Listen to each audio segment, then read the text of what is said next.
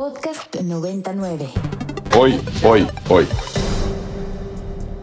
Y bueno, como lo comenté al inicio del programa, vamos a hablar con el periodista y escritor Enrique Zúñiga, que creo que ya está en la línea. Enrique, ¿cómo estás? Bienvenido. Hola, buenas tardes. Muchas gracias por la invitación.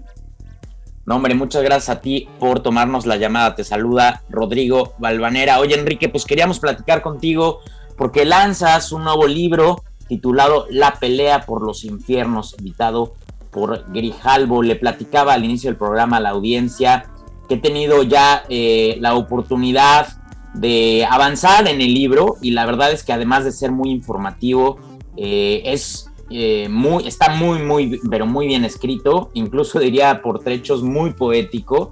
Así que pues te felicito por eso y quiero para empezar la conversación leerle a la audiencia un párrafo de tu libro que creo que va a catalizar muy bien eh, nuestra plática. Dice, los pude ver y me pude ver y en esas especulaciones de las miradas me reconocí en todos, en cada uno de ellos, pero también me sentí lejano, distante y comencé a pensar, o bien que el crimen era demasiado humano, o bien que yo estaba adquiriendo cualidad de monstruo.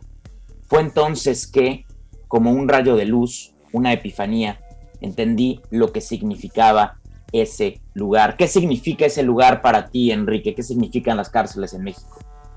Pues para mí las, las cárceles en, México tienen eh, muchos significados, pero el significado último es que se convirtieron en lugares donde pues habitan poblaciones totalmente empobrecidas, eh, lugares de segregación eh, de las personas, un aparato disciplinario feroz eh, que desde hace tiempo funciona para fines diversos, muy diferentes de los que, bueno, para los que fueron creados. Para mí eso es lo que significan las prisiones en este momento. ¿Qué opinas, Enrique, de esa frase que se ha vuelto tal vez cliché, pero que a la vez es muy honesta? de que las cárceles son el reflejo de nuestra sociedad. Es una, es una gran realidad, pero también es algo que oculta un, un trasfondo, ¿no? Y aunque son un, reflejo de, la, de esta realidad de, la sociedad, también pues, son un reflejo de lo que le convierten ¿no? en, instrumentos eh, feroces de, de control y bueno, bajo la lógica de los grupos de poder también en activos criminales en nuestro país, ¿no? Claro, eh, te quería preguntar, Enrique, en, una, en un segmento de tu libro, eh, abordas o haces una reflexión sobre cómo la cárcel eh, en nuestra sociedad pues ha migrado desde los penales a las calles en realidad. Te quería pedir tu reflexión en cuanto a esto, que se la platiques un poco a la audiencia, ligado obviamente pues a la tremenda militarización que estamos viviendo en nuestro país. Sí, nosotros aquí la idea es cuando hablamos, de, bueno, cuando se habla de, esta suerte de circularidad entre las cárceles y, y, el exterior, pues nosotros entendemos el sentido de la cárcel como, como un microcosmos, ¿no? Como algo que tiene que ver con una realidad eh, pequeña o reducida de, de la realidad, pero la cárcel de repente salió de sí misma, es decir, ya eh, opera bajo una, una lógica distinta como lo era antes. Eh, antes era proteger para que no salieran los que estaban dentro de las prisiones, ahora muchas veces proteger que no ingresen personas para obtener o tratar de llegar a, gobernar esa cárcel, vamos a, colocarlo de, vamos a ponerlo de esa manera, ¿no? He visto lugares donde de repente se convirtieron en fuertes para resguardar los bienes que se tenían dentro de la cárcel, más que proteger que las personas salieran justamente de, de estos, ¿no? Y bueno, dentro de esta lógica de, la militarización eh, que habla, pues bueno, las cárceles hasta este momento han tenido una lógica totalmente civil. No ha habido una posibilidad, por, alguna manera u otra, los militares no han tenido una injerencia total. Hay una, un capítulo que hablo respecto de los militares. Los pude ver en pocos lugares, la mayoría lo que hacían era resguardar zonas perimetrales. No tuve conocimiento de una implicación tan directa o estructural de los militares en las prisiones de manera formal. De manera informal puede ser que estuvieran o que tuviera algún mando los los Zetas que los que respondieran a algún mando militar de forma de forma directa. Sin embargo eso pues es una es una hipótesis. Pero sin embargo bueno dentro de esta lógica de, de, las prisiones y, de, los militares es lo que alcancé a ver Totalmente, me pareció muy interesante eh, cómo narras que al final eh, las cárceles también se convierten en un reflejo en el sentido de que dentro de las cárceles también hay divisiones, incluso hay eh, custodios que no pueden pasar de un lado de la cárcel y otros que sí, etcétera, ¿no? Sí, la, pues, al los lugares ser eh, gobernados, vamos a poner entre comillas, por los presos, pues no necesitan que existan custodios. ¿Por qué? Porque ellos son ejércitos privados ellos tienen un despliegue bélico dentro de la misma, eh, dentro de una misma prisión y ocasiones en que pues eh, grupos se dividen la misma la cárcel y no se pueden pasar de un lado a otro personas de los grupos, así como que tampoco los custodios. Los custodios pues, sencillamente son pocos, no este no tienen la instrucción de, entrar y pues lo demás se rigen por, por ellos mismos, ¿no? Los, los prisioneros, los privados de la libertad, ellos mandatan y pues bueno, eso es una dinámica que uno no quisiera encontrar, pero que, se encuentra con, mucha frecuencia. Totalmente. Eh, se supone, eh, Enrique, que las cárceles deberían de ser pues centros de reinserción social, pero en realidad, como lo, ilustras en tu, en tu texto, en tu libro, pues eso ha sido un tremendo fracaso en nuestro país y diría en general en casi todo el mundo. ¿Por qué crees que hemos fallado? ¿Por qué crees que ha fallado el gobierno? Pero ¿por qué crees que hemos fallado como sociedad eh, en esos lugares que son tan importantes para, la, para el correcto funcionamiento de una sociedad? Eh, primero porque las prisiones eh, se, crean o se construyen bajo esa lógica dinámica de la idea de resocializar, primero de, primero de redactar, reeducar, luego cambiar el nombre hacia, hacia resocializar, pero pues eso sencillamente ha sido una pantalla porque no se ha cumplido, no ningún dato sostiene que estructuralmente la reinserción social existe.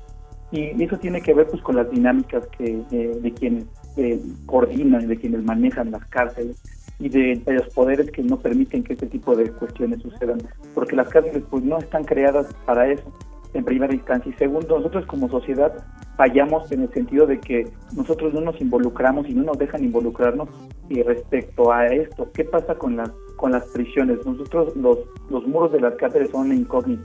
¿Qué hay detrás de esos muros? ¿Qué pasan detrás de esos muros? Y se queda siempre como una pregunta. Y bueno, esos son los motivos por los cuales yo también intenté hacer al menos un, un pequeño recuento de esto, ¿no? Hablar sobre la experiencia de andar estos lugares, de mi experiencia caminándolos, y, que se viera, ¿no? que también se señalara lo que sucedía, y decir a la gente, lo que pasa detrás de los muros de las cárceles no es lo que ustedes, no es lo que ustedes creen, hay una ficción en torno a todo lo que le dicen que sucede, hay crimen, la criminalidad, el delincuente, eh, la reinserción social, las propias cárceles, son están ficcionadas porque nadie te dice que esté allá adentro qué es lo que sucede, porque quien te lo dice generalmente son las voces de los cautivos, pero pues el poder te dijo, esos son monstruos y desóyelos, y entonces los desoímos, ¿no? No escuchamos sus, sus historias, porque para nosotros sus historias se, se, se remiten a la transgresión, a lo criminal, a la violencia, cuando las historias son muy interesantes porque te hablan de un aspecto que es el aspecto social de la formación de subjetividades y también de ese poder que recae sobre sus cuerpos. Totalmente, me impresionó una anécdota que cuentas sobre una persona en situación de cárcel que fueron a visitar y que con, el simple, con un simple saludo de mano se pudo humanizar y relajar tremendamente. Eh, preguntarte, Enrique, para darle una mostradita de tu libro y animar a la audiencia eh, a comprarlo, tú has visitado por años y décadas eh, muchísimas cárceles a lo largo y ancho de nuestro país eh, si tuvieras que definir, si tuvieras que elegir una historia que te haya impactado para bien o para mal, ¿cuál sería? Es que en realidad la, es complicada pregunta porque son, son muchísimas, muchísimas historias. Eh, más bien yo te lo, te lo resumiría de la siguiente manera. A mí lo que más me, mucho de lo que me ha impactado, eh, más allá de, de los eventos violentos que eh, tanto he visto como en algunas situaciones he estado presente en algunos motines, este, me tocó ver, eh, ver cómo se van rompiendo las subjetividades de las personas, no cómo se van quebrando una persona. Aquí, por ejemplo, el caso que el caso que cuentas, eh, en ese sentido, tiene que ver con, pues, con Z40, ¿no? con el Ángel Peviño, y que él pues, eh, el simple hecho de extenderle la mano, pues cambia mucho su, actitud derivado de que pues, en las prisiones federales no hay contacto, ¿no? Está prohibido el contacto entre, entre personas y pues, más siendo funcionarios no hay posibilidad de, acercarse y, dar algún tipo de contacto y pues tú le, se le estrecha la mano y se le devuelve como ese eh, esa parte humana, ¿no? Que es en realidad una dinámica que comenzó instaurando eh, un compañero y una compañera y nosotros posiblemente lo empezamos a hacer y, pues obviamente que, esa dinámica cambia muchas cosas en las personas porque los remites a esa humanidad y más en un lugar donde pues no les dan la mano, donde no les son nombrados por un número donde pues ni siquiera este, pueden entre ellos llegar a, hacer ese contacto. Y, y, entonces lo que más me impresionaba era ver cómo de repente esos criminales y reventos que se señalaban en la televisión o los medios eh, eh, que sonreían ante las cámaras o que hablaban de sus crímenes eh, presuntuosamente, pues, los veías ahí como leones enjaulados dando vueltas en su celda y con el paso de los años los volvías a ver y, los, encontrabas con la cabeza baja, con los hombros caídos, con la mirada pues, viendo hacia, hacia el suelo, ¿no? Y entonces, pues, te diría a la gente, bueno, en, ese, en estricto sentido, ese tendría que ser el efecto de una cárcel, pero pues es una equivocación, ¿no? Porque en estricto sentido tendrías que encontrar a hombres diferentes, no a hombres totalmente acabados, ¿no? y eso no deshumanizados. Sí, deshumanizados y también pues, alienados de quienes son, ¿no? Y, los encontré en las cárceles federales, eso fue algo de lo que más me, me, me impresionó.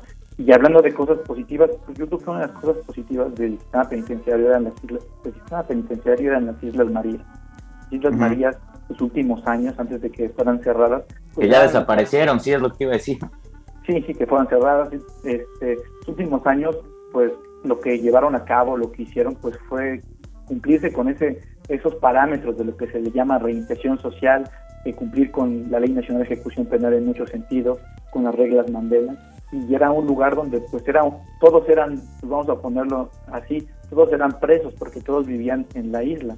Entonces, pues evidentemente tanto autoridades como privados de la libertad, pues no podían, no tenían libertad de movimiento, no había celulares por tener restricción de, celular, si se iba el agua de uno, se iba el agua de, para todos, o sea, tenían que comer de lo mismo. Entonces, se hizo una, es una dinámica en el sentido de que ellos pues, pues vivían pues, como eh, en una suerte de prisionalización, pero en libertad, porque pues, era una isla, nadie podía moverse eh, de manera tan fácil, ¿no? Y convivían privados de la libertad con autoridades de manera, pues, pues vamos a ponerle adecuada y se cumplían muchos de los preceptos de la, de la reinserción, ¿no?